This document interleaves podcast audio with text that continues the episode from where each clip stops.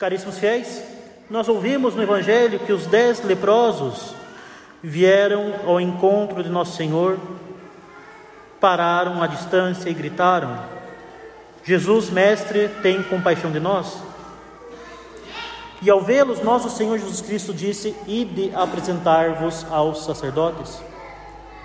E assim, meus caros, em profundo contraste com a mentalidade relativista do homem moderno, para quem o importante é acreditar em alguma coisa, qualquer que seja, desde que a pessoa se sinta bem, ainda que seja em si mesmo opiniões falsas, deuses fantasiosos, falsos gurus ou absurdos, extremamente estúpidos como astrologia ou terraplanismo. O episódio que nós acabamos de ouvir, meus caros, relatando a cura de dez leprosos, deixa patente a mediação universal exercida por nosso Senhor Jesus Cristo na salvação humana. É a humanidade do Verbo encarnado o instrumento próprio de que Deus se serve para agraciar os homens com a salvação eterna, e não há outro. Nós só podemos nos salvar por meio de nosso Senhor Jesus Cristo, através da única igreja instituída por Ele, a Santa Romana Igreja. Ele nos cura pelo seu poder pela transmissão da Sua graça através da Sua igreja, enviando-nos aos seus sacerdotes. E ainda que sejam poucos os cristãos, ou seja, que só uma pequena porção do mundo volte para tirar-se aos pés de nosso Senhor e reconhecer o seu supremo domínio sobre toda a criação, a verdade não depende da maioria de votos. A verdade, uma e imutável, é que a salvação está em nosso Senhor Jesus Cristo e na Sua Santa Igreja, e isso não vai mudar. A verdade não muda.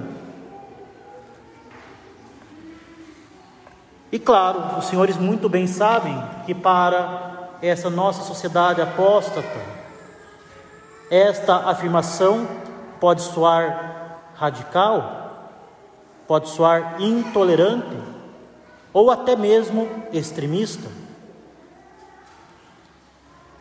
Esses rótulos, que no fim das contas não querem dizer absolutamente nada, mas que são utilizados para colocar medo, para ridicularizar, como se fosse radical intolerante ou até mesmo extremista, afirmar que um mais um é igual a dois e, e que o contrário, um mais um é igual a três ou quatro, ou seja, o que quiser, é errado. O fato é que a realidade não faz concessões. A realidade se impõe e muitas vezes a realidade se impõe de forma extremamente dolorosa.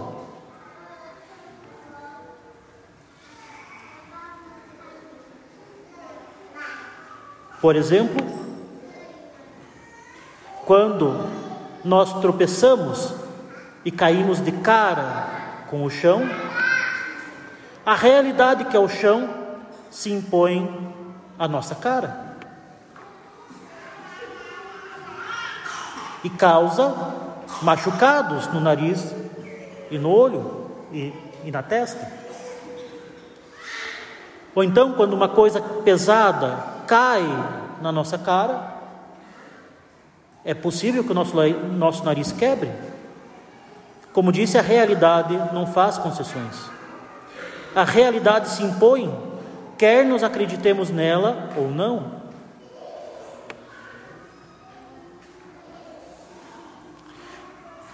Eu posso muito bem afirmar que um peso de 7 quilos não tem 7 quilos, tem 7 gramas. Mas ele vai cair na minha cara com um peso de 7 quilos. A verdade, a realidade se impõe. A verdade não pode ser verdade pela metade. Faz parte da essência de toda a verdade não tolerar o princípio que a contradiz. A afirmação de uma coisa exclui a negação dessa mesma coisa, assim como a luz exclui as trevas. A realidade não tolera o erro.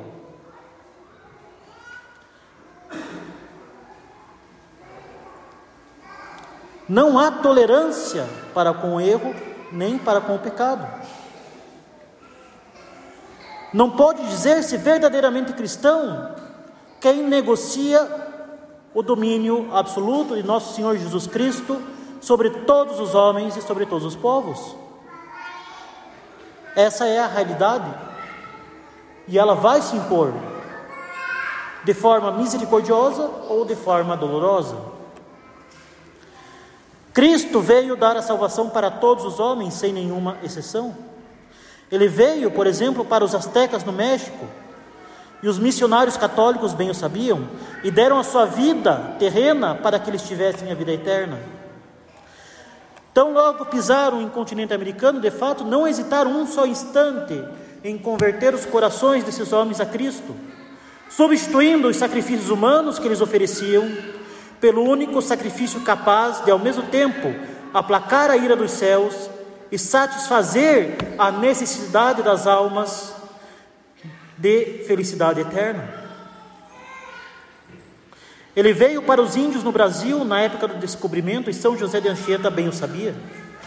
Por isso mesmo, esse santo missionário não mediu esforços para cruzar grandes extensões de terra e dar a esses povos o reino dos céus. Nosso Senhor Jesus Cristo veio à terra para curar todos os povos da lepra do pecado e dar a eles a sua própria vida divina. E isso derramando o seu sangue na cruz, instituindo nossa Santa Madre Igreja, instituindo o sacerdócio católico. Meios esses que dispensam aos homens os méritos do seu sangue divino e os conduzem à salvação. A salvação, meus caros, está em Cristo e em Sua Santa Igreja, e tão somente em Cristo e na Sua Santa Romana Igreja. Não há outro caminho para a salvação, e por isso mesmo nós devemos bradar alto a verdade católica. Aquilo que ouvistes pelos ouvidos, declamai nos tetos, predicate supertecta.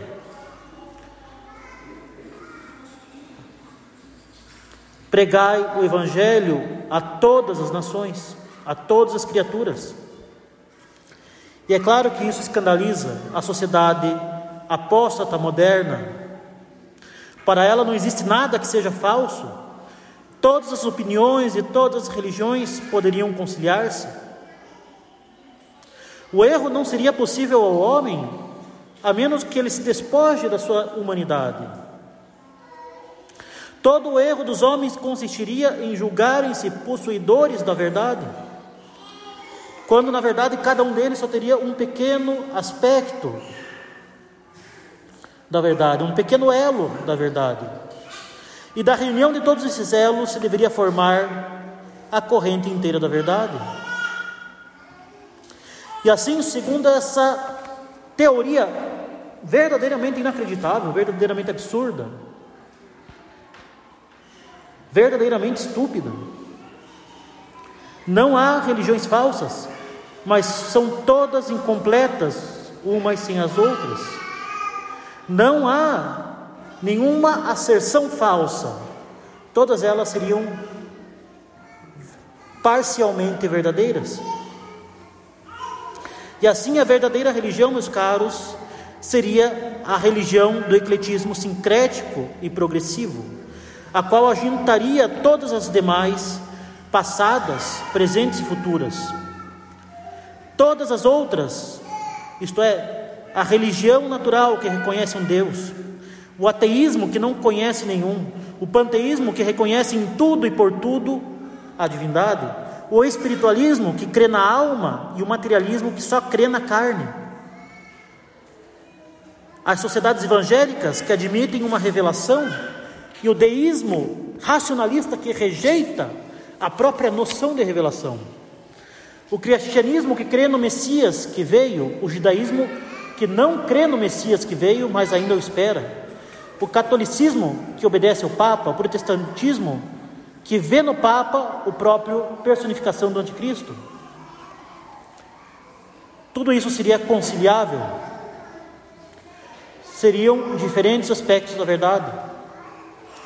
E da união desses cultos resultaria um culto mais largo, mais vasto. O grande culto que seria verdadeiramente universal, pois abarcaria todos os outros.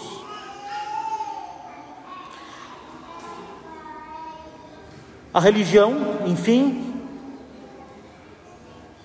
que encontraria teoricamente a verdade no conjunto de todas as mentiras possíveis. Essa doutrina, que é evidentemente absurda, afinal de contas,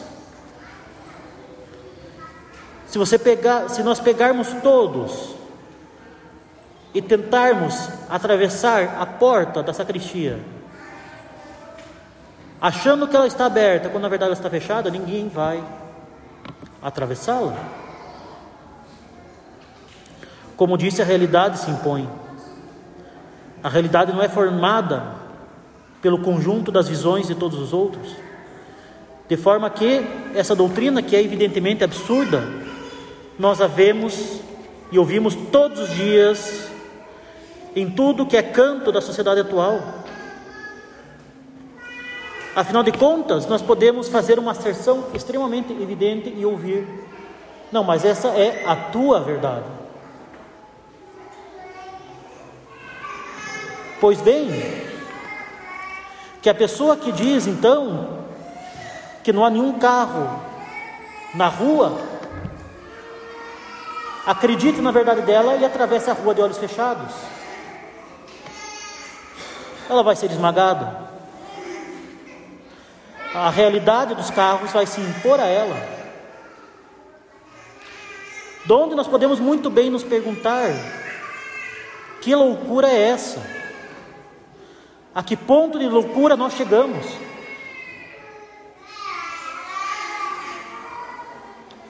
Nós, enfim, chegamos ao ponto que deve logicamente chegar tudo aquilo que não admite o princípio incontestável que se impõe a nós que a verdade é uma, a realidade é uma, e por consequência é intolerante, apartada de toda doutrina que não é ela. Afinal, a verdade é inconciliável com o erro. Tratamos aqui de um dos primeiros princípios que se impõe ao intelecto humano, que é o princípio de não contradição. Uma coisa não pode ser e não ser ao mesmo tempo sob o mesmo aspecto. Eu não posso estar aqui diante de, do, dos senhores falando ao mesmo tempo que outra pessoa estivesse aqui falando. A parede não pode estar e não estar ao mesmo tempo diante dos senhores. Basta andar um pouco que ela vai se impor ou não.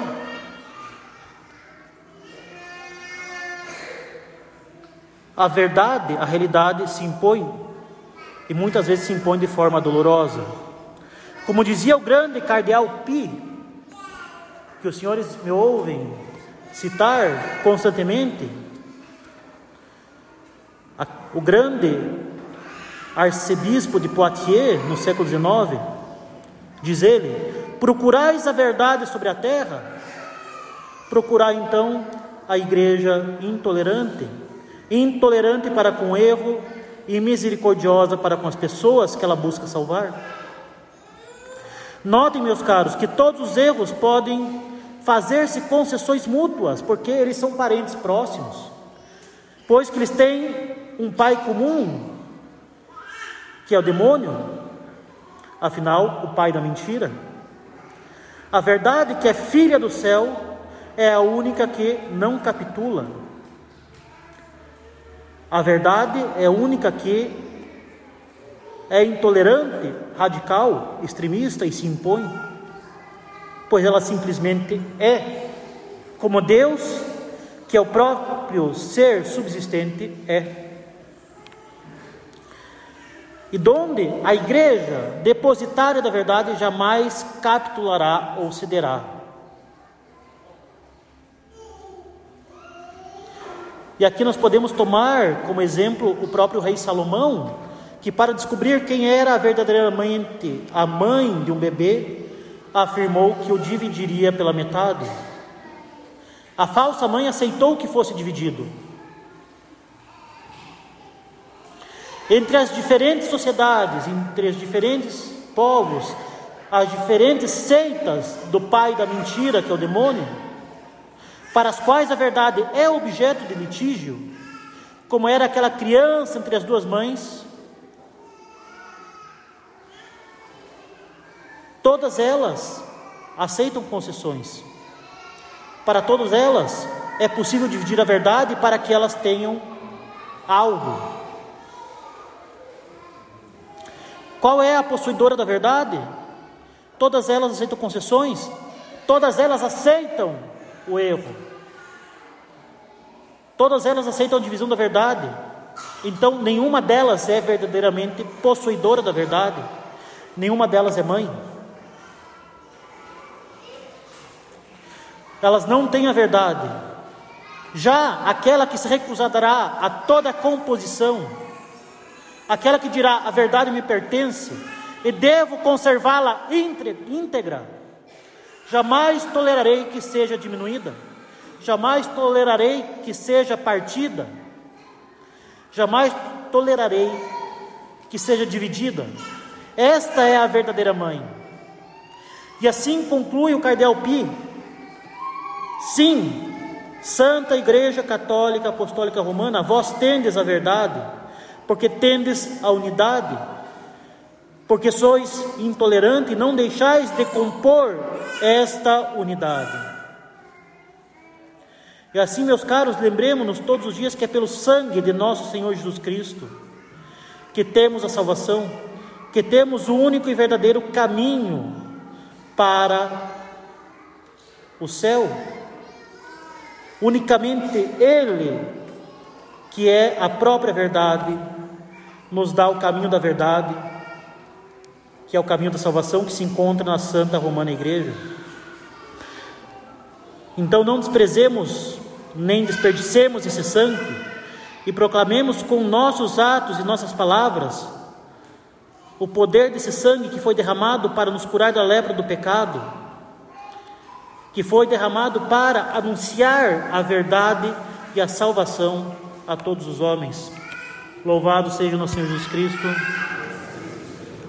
Em nome do Pai, do Filho e do Espírito Santo. Amém.